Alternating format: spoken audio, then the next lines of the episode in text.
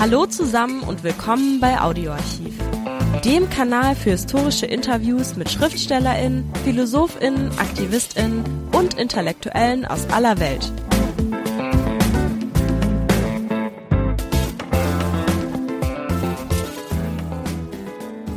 Hallo, Wolfgang Benz, Historiker, geboren 1941, ist einer der bekanntesten AntisemitismusforscherInnen Deutschlands. Er war über 20 Jahre Leiter des Zentrums für Antisemitismusforschung an der Technischen Universität Berlin und ist unter anderem der Herausgeber des zwischen 2008 und 2015 erschienenen achtbändigen Standardnachschlagewerks Handbuch des Antisemitismus. Weitere Links zu seinen Veröffentlichungen in den Show Notes. In dem Gespräch beantwortet Wolfgang Benz unter anderem folgende Fragen. Was sind die Gründe für Antisemitismus? Wie ist er entstanden? Warum hält er sich so hartnäckig? Warum vertauscht man in Deutschland Opfer und Täter im Alltag so gerne? Also warum sehen sich Deutsche gerne als Opfer? Was haben Antisemitismus und Rassismus gemeinsam? Warum sind Rassisten immer auch Antisemiten? Wolfgang Benz Antworten sind gerade in Zeiten, in denen Parteien und Personen Wählerstimmen zufliegen, wenn sie sich rassistisch und antisemitisch äußern, brandaktuell. Denn Sprüche wie das ist doch schon lange her oder wir können doch auch nichts dafür oder schaut doch die Juden selbst an oder wieso darf ich Israel nicht kritisieren, sind in der deutschen Gesellschaft immer noch weit verbreitet. Wolfgang Benz versucht die Aufklärung und es lohnt sich, ihm zuzuhören. Geduldig entlarvt der Historiker hartnäckig verwurzelte antisemitische Vorurteile und beharrt auf der aufgeklärten Wahrheit. Antisemiten und Rassisten sind verlogen und mehr noch, es sind Demokratiefeinde, angeführt von rechtsradikalen Politikern und Parteien. So ist auch 80 Jahre nach der Befreiung Deutschlands durch die Alliierten und trotz des vielfachen Versuchs demokratischer Erziehung über Generationen hinweg der Antisemitismus weiterhin ein deutsches Problem. Es hat weder mit Jüdinnen noch mit dem Staat Israel zu tun. Sich gegen Rechtsradikale und Antisemiten zur Wehr zu setzen, bleibt denn auch unverändert eine zivilgesellschaftliche Pflicht. Hilfreich dafür ist nachvollziehen zu können, was man unter Antisemitismus versteht. Das Gespräch mit Wolfgang Benz wurde 1999 aufgezeichnet. Viel Spaß. Der Antisemitismus basiert weit mehr als auf den wirklichen Eigenschaften der Juden, auf subjektiven Faktoren und der allgemeinen Situation des Antisemiten. Die Determinanten antisemitischer Einstellungen sind zum einen bei den Personen zu suchen, die sie äußern. Die Frage lautet, wie kommt es, dass bestimmte Personen solche Ideen akzeptieren, andere aber nicht? Das ist jetzt ein Zitat aus Theodor W. Adornos Studio zum autoritären Charakter. Die Autoren dieses Buches haben bewusst soziologische und historische Aspekte außer Acht gelassen. Trotzdem haben sie den Antisemitismus wahrscheinlich also zugeordnet, dass er keine spezifische oder isolierte Erscheinung ist, sondern Teil eines breiteren ideologischen Systems. Ist dieses breitere ideologische System der Rassismus? Ich glaube, die Grundfeststellung kann gar nicht äh, stark genug betont werden, die in dieser Untersuchung von Adorno und äh, Kollegen liegt. Antisemitismus hat nichts mit Juden zu tun. Es bedarf überhaupt keiner jüdischer Erscheinungen, auf die jetzt nicht Juden reagieren würden durch den Antisemitismus, sondern Antisemitismus als Konstrukt, als soziales, als politisches, als rassisches Vorurteil übrigens das älteste äh, Vorurteil, was politisch instrumentalisiert wird, ist eine Erscheinung sui generis und hat mit einer bestimmten Bevölkerungsgruppe zunächst einmal gar nichts zu tun. Damit ist auch die Frage im Ansatz äh, beantwortet. Das ist keine Reaktion auf irgendetwas. So erscheint es nur, so will es nur erscheinen. Da gibt es auch eine ganze Menge Theorien dazu, warum das so ist. Das ist vor allem eine politische Aktion, die ihren ersten, ihren frühen Höhepunkt in der Ausbildungsphase im Ende des 19. Jahrhunderts hatte. Und da war exakt politisches gemeint, wenn man von Antisemitismus sprach, wenn man auf die Juden schimpfte. Da war Politisches gemeint, was mit den Juden selber gar nichts zu tun hatte. Ich möchte nochmal auf den Aspekt des Rassismus äh, und des Vergleiches der beiden Ideologien zurückkommen. Es gibt Leute, die sagen, Antisemitismus ist der Zwillingsbruder des Rassismus. Nun haben Zwillinge den gleichen Ursprung, entwickeln sich jedoch je nach sozialen Bedingungen anders. Sind also Antisemitismus und Rassismus mit Blick in die Geschichte hinein also gleicher Herkunft?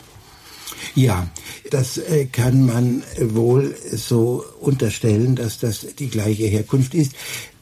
Ich weiß nicht, ob das jetzt sehr äh, eine sehr große Hilfestellung ist, wenn man das jetzt etwa auf den äh, französischen Theoretiker, den Grafen Gobineau, etwa zurückführt, was man mit guten äh, Gründen tun kann, der über die Unterschiedlichkeit der menschlichen Rassen äh, gearbeitet hat und da in seinem umfangreichen Buch den einzelnen Rassen unterschiedliche Eigenschaften und Wertigkeiten zugeordnet hat. Und von diesem gemeinsamen Ursprung her ist Antisemitismus selbstverständlich eine, sagen wir, Unterabteilung, eine Fraktion des übergeordneten Begriffes Rassismus.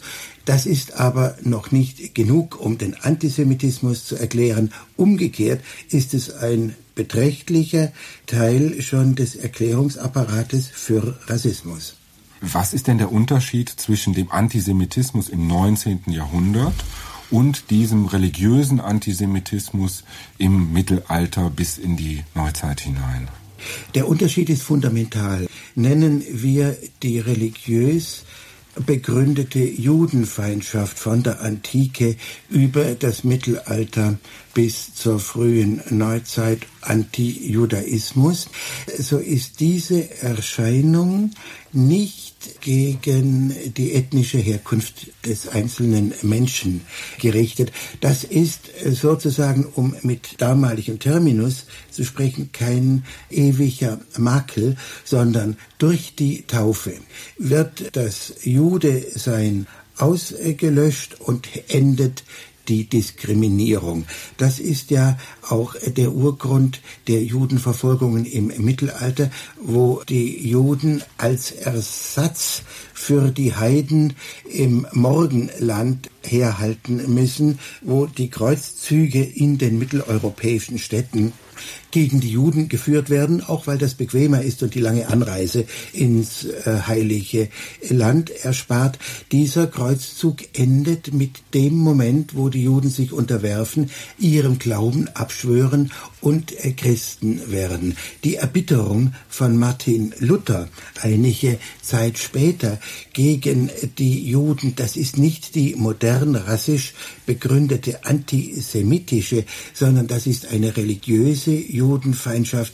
Er ist erbittert, er lässt sich zu diesen ganz unglaublichen judenfeindlichen Äußerungen, die dann bis ins 20. Jahrhundert weitertragen, hinreißen, weil die Juden so verstockt sind in seinem Sinne und nicht das Evangelium annehmen wollen. Das ist die religiöse Judenfeindschaft, zu der eine völlig neue Qualität an Judenfeindschaft im 20. Jahrhundert kommt, denn jetzt wird aus dem transzendentalen Bereich, aus dem äh, Bereich des religiösen Ressentiments, wird es jetzt ins scheinbar wissenschaftlich Beweisbare transformiert. Jetzt entdeckt man plötzlich die sogenannten Rasseneigenschaften dieser Gruppe und sagt, die sind ja konstitutionell anders, sie sind konstitutionell fremd und das heißt minderwertig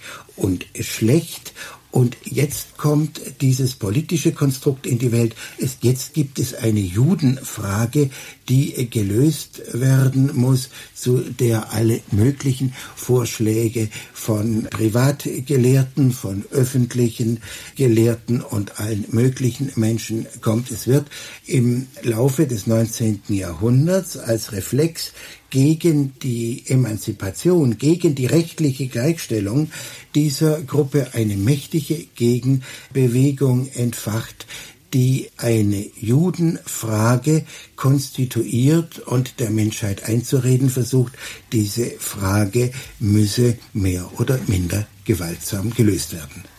Inwieweit hat der Antisemitismus des 19. Jahrhunderts mit der Nationalstaatenbildung zu tun? Inwieweit ist es ein Ausgrenzungsprozess, der zusammenhängt mit der eigenen Identität als Nation, die herausgebildet wird. Der Antisemitismus des 19. Jahrhunderts hat ungeheuer viel mit der nationalen Identität, mit der Suche nach der nationalen Identität zu tun die Ausgrenzung, das lässt sich psychologisch ja dann später sehr gut erklären, die Einheits- und Identitätsstiftung der Mehrheit über die Ausgrenzung der Minderheit ist der eine Mechanismus, der hier zum Tragen kommt. Historische und politische Momente sind andere.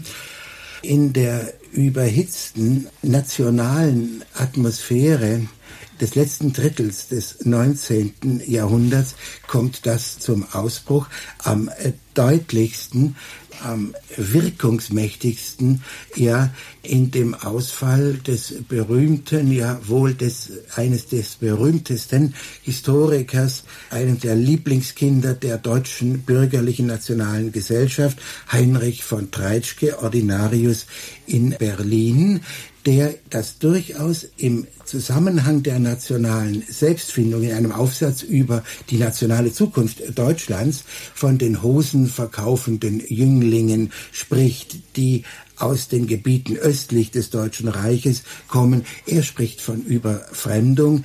Er entfacht eine ähnliche Hysterie, wie sie dann mehr als 100 Jahre später über das Thema ist Deutschland ein Einwanderungsland abermals entstehen soll. Also ein Mechanismus, aufs engste verbunden mit der Suche nach nationaler Identität kommt in Gang und Juden werden als die Fremden stigmatisiert, gegen die man sich zur Wehr setzen muss, gegen die man Einheit bilden und stiften muss.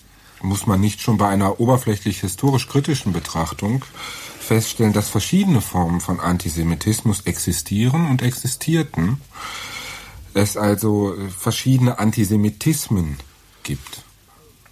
Das nützt ja im politischen Alltagsgeschäft etwa relativ wenig. Wenn wir das jetzt für den Alltagsgebrauch die unterschiedlichen äh, Antisemitismen und die unterschiedlichen äh, Wurzeln darlegen, da muss man sich auf einen Oberbegriff verständigen und der lautet Antisemitismus, den man dann grob gefasst als Vorbehalt gegen Juden bis hin zur Judenfeindschaft verstehen muss.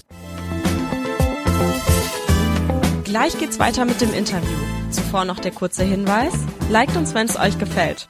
Ich plädiere durchaus sogar noch für eine Erweiterung des Antisemitismusbegriffes, dass er sich nicht nur auf Juden bezieht, sondern dass wir Antisemitismus als ein Ausgrenzung und Diskriminierungsphänomen verstehen, das nicht nur die Feindschaft gegenüber Juden aus unterschiedlicher Wurzel erklärt.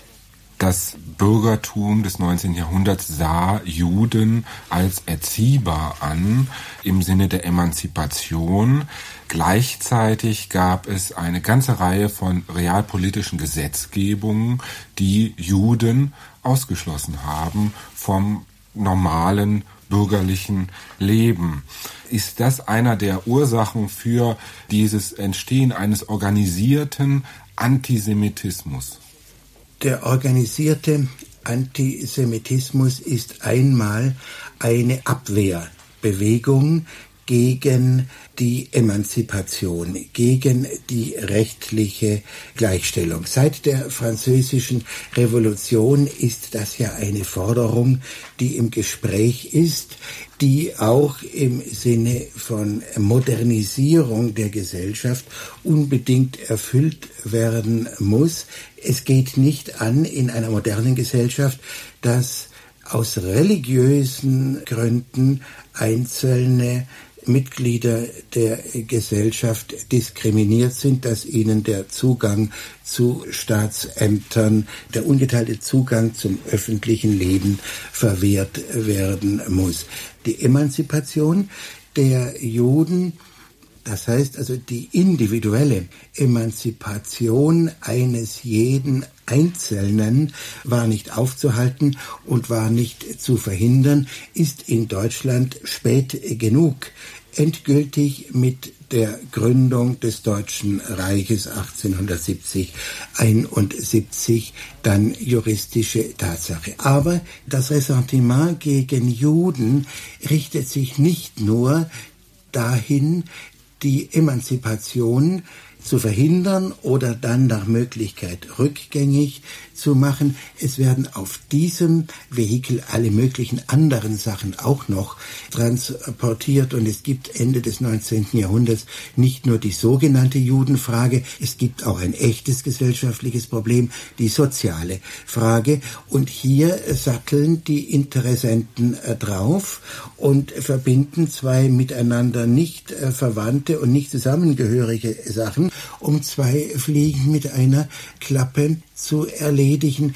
Die Antimodernisten, die nicht das Feld einer drohenden sozialdemokratischen Bewegung oder einem linken Liberalismus überlassen wollen, die benutzen jetzt die seit dem Mittelalter latent äh, vorhandene Judenfeindschaft, die religiöse Judenfeindschaft, die ja über Volksfrömmigkeit tief eingesunken ist in das allgemeine Bewusstsein, zusammen mit dieser pseudo-wissenschaftlich erwiesenen Lehre der rassischen Unterlegenheit und Verworfenheit der Juden. Juden äh, zu rassisieren, wie äh, geschah das? Da hat man gesagt, die haben lange Nasen oder. Es gibt zwei Möglichkeiten und beide Möglichkeiten werden reichlich angewandt.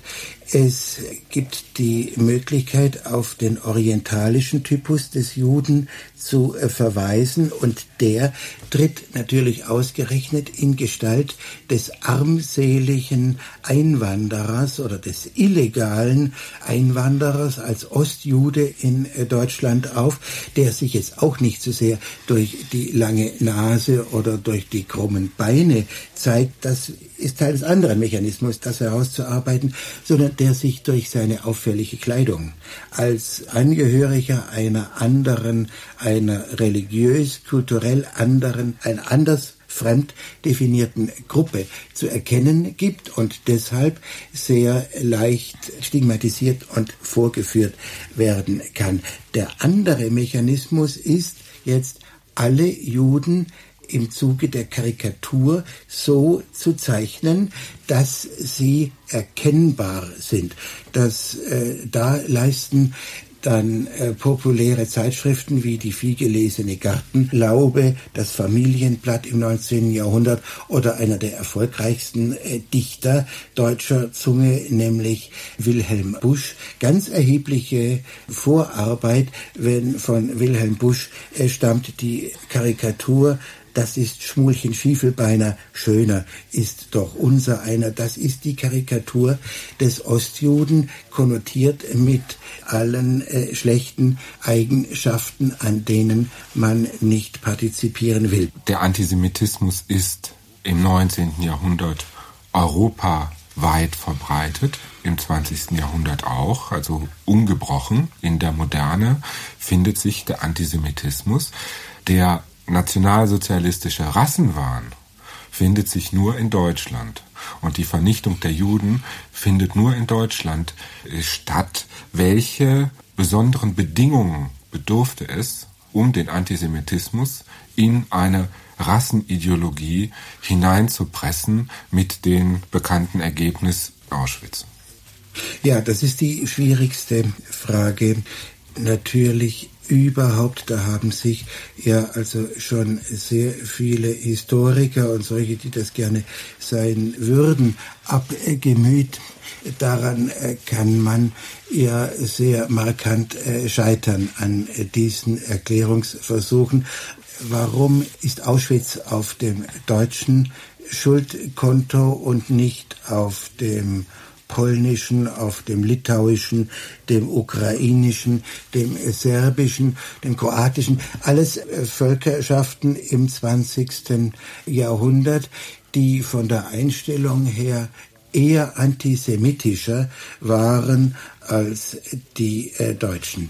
Der Nationalsozialismus als Vernichtungsideologie konnte nicht, wie das in naiven und unzutreffenden Erklärungsversuchen äh, angenommen wird, auf einen äh, besonders ausgeprägten und schrecklichen, einen vernichtungswilligen Antisemitismus in Deutschland zurückgreifen. Im Gegenteil, der musste hergestellt werden. Das war das äh, Geschäft der nationalsozialistischen Propaganda.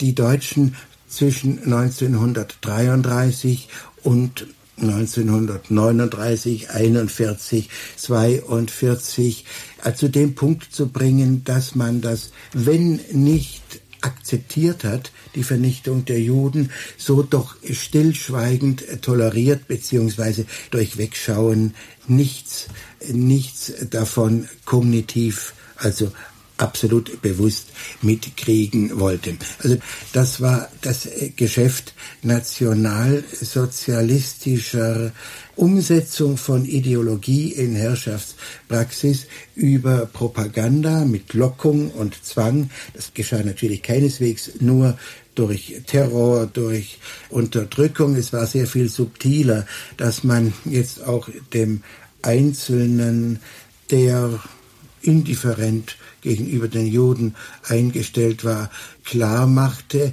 dass die schädlich sind, dass er mindestens die Augen niederschlagen muss, wenn sie deportiert werden, dass er die Ohren verschließen muss gegenüber den ja, durchaus und reichlich vorhandenen Wahrheitsbeweisen, was mit ihnen geschah. Die Ideologie des Nationalismus hat sich als die, als die Stärke, als die Transportideologie erwiesen, auf der dann der jetzt durchaus und ausschließlich rassistisch begründete Antisemitismus der nationalsozialistischen Zeit mittransportiert werden konnte. Der Mehrheit der Deutschen war das Schicksal der Juden ziemlich egal. Das muss man einmal so ganz wertfrei feststellen, obwohl das keine wertfreie Feststellung letztlich sein kann. Aber die Mehrheit der Deutschen war zu keiner Zeit jetzt rasend daran interessiert, die sogenannte Judenfrage der sogenannten Endlösung zuzuführen. Die Mehrheit der Deutschen war aber, das zeigt die Akklamation zu Hitler im Frühjahr 1940 am größten, als er siegreich in Paris einmarschiert. Die Mehrheit der Deutschen war brennend interessiert an der Tilgung der sogenannten Schmach von Versailles, an dass Deutschland wieder Weltgeltung hat, dass Deutschland die erste Nation oder unter den ersten Nationen ist, die ganzen nationalistischen Ideologieteile haben zum Unglück der Mehrheit der Deutschen so eingeleuchtet, dass sie auch die anderen, die angeblich zur Verwirklichung jetzt der nationalen Machtträume notwendigen Schritte wie die Vernichtung anderer, minderwertiger Völker, und das waren ja keineswegs die Juden allein, dass man das gerne freudig in Kauf nahm oder aber darüber hinweg sah und nur vielleicht ingrimmig einmal die Bemerkung machte, Weltgeltung möchten wir schon, aber das viele Morden Unschuldiger müsste vielleicht dabei nicht sein. Nun war es in der nationalsozialistischen Zeit nicht so, dass die Rassenideologie der Nationalsozialisten etwas Geheimnisvolles war, wovon niemand wusste. Man wusste das und trotzdem stellte sich die Frage nicht dagegen aufzustehen. Was sind die Ursachen? Welche strukturellen Ursachen gibt es? Das ist einmal natürlich auch ein Autoritätsproblem in Deutschland. Es gab durchaus einen, einen, einen hätte einen Nachholbedarf an demokratischer Selbstständigkeit gegenüber obrigkeitsstaatlichen Mechanismen gegeben, der unglücklicherweise dann erst nach 1945 nachgearbeitet wurde. Um zunächst den Versuch zu machen, zu erklären, was in Deutschland zwischen 1933 und 1942 geschah, die Lebenslüge der meisten Mitlebenden war ja, wir konnten nichts machen, die Unterdrückung war so stark, wer sich nur gemuckst hat, war auch schon gleich im KZ, davon konnte keine Rede sein, zumindest nicht 1933 oder 1935 oder 36. Die ersten äh, Proteste gegen erste Ausschreitungen 19, im, 1933 im Frühjahr waren äh, durchaus erfolgreich. Der Boykott jüdischer Geschäfte Anwaltspraxen, Ärztepraxen am 1. April 1933 war nicht nur wegen der internationalen Proteste erfolglos, er war auch deshalb erfolglos, weil die Deutschen in ihrer Mehrheit solchen Radau- und Pöbelantisemitismus nicht mitmachen wollten. Sie haben dann aber 1935 die Nürnberger Gesetze, die ordentlich verkündet, vom Innenminister unterzeichnet, berechnet waren, im Reichsgesetzblatt erschienen waren, hingenommen, mit denen die Emanzipation des 19. Jahrhunderts vollkommen und komplett zurückgenommen wurde. Das haben sie hingenommen, weil es die Form eines ordentlich verabschiedeten und administrierten oder eines scheinbar ordentlichen äh, Gesetzes hatte. Was möglich gewesen wäre, das zeigt etwa der Frauenprotest 1943 in Berlin, die gegen die Inhaftierung und Deportation ihrer jüdischen Ehemänner im Zuge der sogenannten Fabrikaktion protestieren. Das findet mitten in Berlin statt, 100 Meter vom Alexanderplatz entfernt, wo Tage und Nächte lang eine Anzahl nicht-jüdischer Frauen zugunsten ihrer jüdischen Ehemänner Aufstand machen, Nazi-Mörder rufen und das Regime schreitet nicht dagegen ein und keine einzige dieser protestierenden Personen landet deswegen im Konzentrationslager oder Schlimmeres. Ist der Antisemitismus des 19. Jahrhunderts und die damit verbundenen Rassenlehren die Vorläufer von Auschwitz, ist das Vorläufertum von Auschwitz und nicht eigentlich das, was es ermöglicht, nach Auschwitz wieder antisemitische äh, Tendenzen sichtbar zu machen. Auschwitz ohne die Lösung der Judenfrage, die im 19. Jahrhundert propagiert wird, und es werden auch schon mörderische Lösungen gedacht, ist die Endlösung in Auschwitz nicht möglich und ein weiterer Mechanismus setzt dann ein Unglück, dramatisches Unglück läutert nicht. Weder die Täter noch jemand anderen. Antisemitismus nach Auschwitz ist nicht unbedingt Antisemitismus trotz Auschwitz, sondern das ist auch Antisemitismus wegen Auschwitz, aus Scham und Schuldgefühlen, aus Trotz, aus Reaktionen der Abwehr. Das darf doch eigentlich gar nicht stattgefunden haben. Also unterstellen wir doch lieber, das haben die Juden erfunden oder Antisemitismus wegen Auschwitz, weil es das deutsche Renommee in der Welt bis zum heutigen Tag beschädigt und weil die Wiedergutmachungsleistungen, die niemanden persönlich wehe tun, die aber emotional für viele offenbar eine ganz unglaubliche Belastung darstellen und ihnen Grund bieten, gegen die Juden, was immer sie unter diesem Begriff vermuten, feindselige Gefühle zu entfalten. Kann man das oder muss man das nicht eigentlich als Rassismus bezeichnen? Man muss das als Rassismus bezeichnen. Danke, dass ihr bei Audioarchiv dabei wart. Folgt uns, dann verpasst ihr keine Folge. Und vergesst nicht den Like-Button. Bis nächste Woche, euer Audioarchiv-Team.